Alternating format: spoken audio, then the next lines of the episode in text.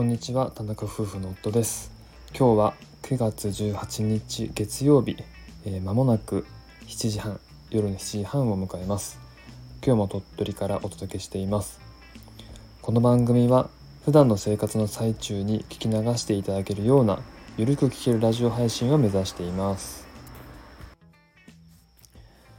今日は3連休の最後の日ということなんですが9月の18日は敬老の日ですね。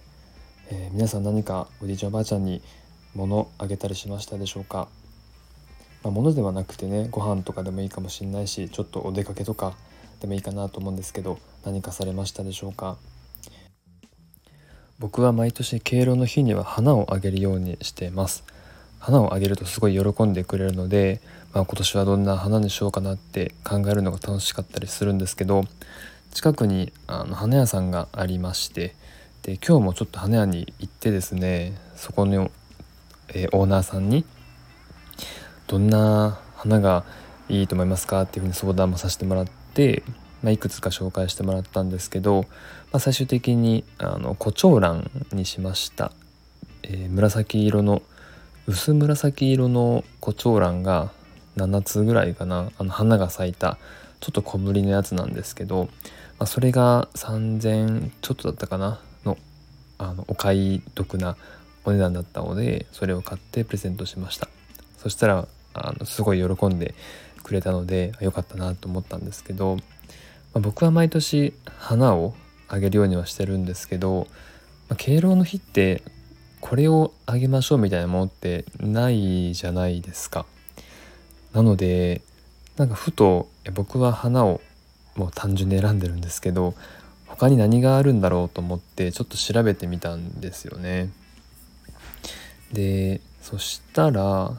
あ、分かりやすくまとまってたのが楽天です楽天。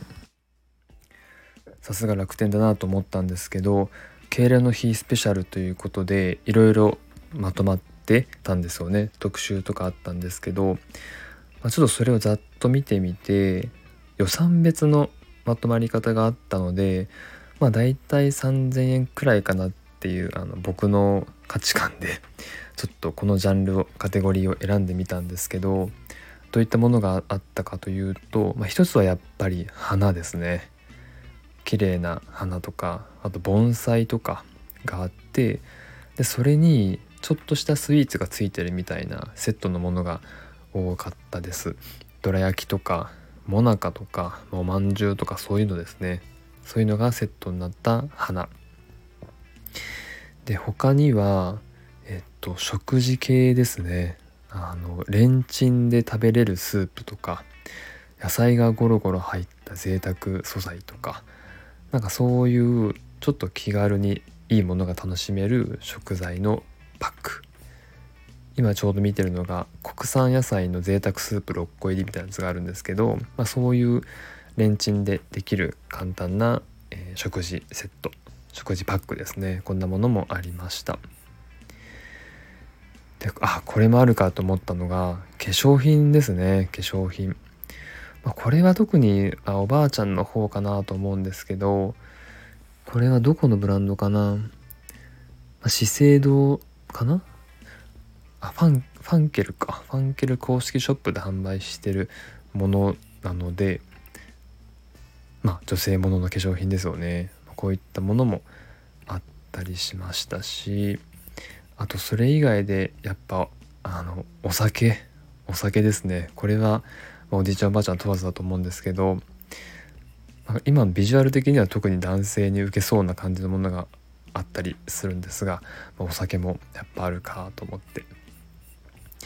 で変わり種のものは、まあ、写真をおじいちゃんおばあちゃんの写真をケーキにプリントしたものとか他にはフランス大使館の料理長が絶賛した栄養素満点のナッツのギフト、まあ、こんなのもありますね。なんでまあ敬老の日だからこれっていう決まったものがない分やっぱりいろんなものが出てて、まあ、こういったものを選ぶ楽しみもありそうですよね。なんで僕は毎年も花って決めてたんですけどまあ、それはちょっとある意味、まあ、花にしとけば無難だろうっていう、